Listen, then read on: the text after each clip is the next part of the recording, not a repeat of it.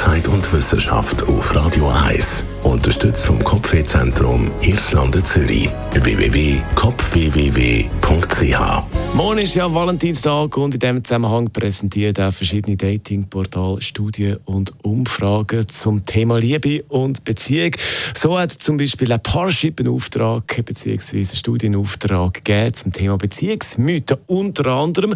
Und da ist zum Beispiel herausgekommen, viele Frauen glauben, wenn sie die richtige Person gefunden haben für eine Beziehung, dann spüren sie eine Art Seelenverwandtschaft. Männer auf der anderen Seite haben angegeben, also viele davon, dass sie der Meinung sind, sie brauchen eine Beziehung für ein glückliches Leben. Und wenn die Richtung da ist, dann verlieben sie sich gerade sofort. Also sozusagen Liebe auf den ersten Blick.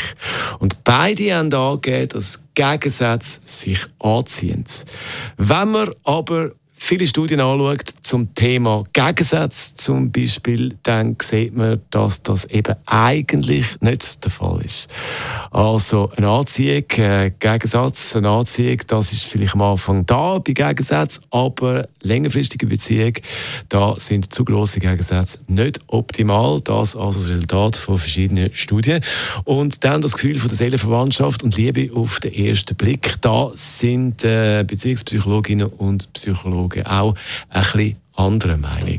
Was ich empfehlen an dieser Stelle ist unsere Beziehungsexpertin Dania Schifftan. Sie gibt jede Woche neue Tipps zum Thema Beziehungen und Liebe uns kann man anhören bei uns als Podcast auf radio1.ch.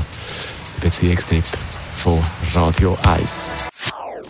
Das ist ein Radio 1 Podcast. Mehr Informationen auf radio1.ch.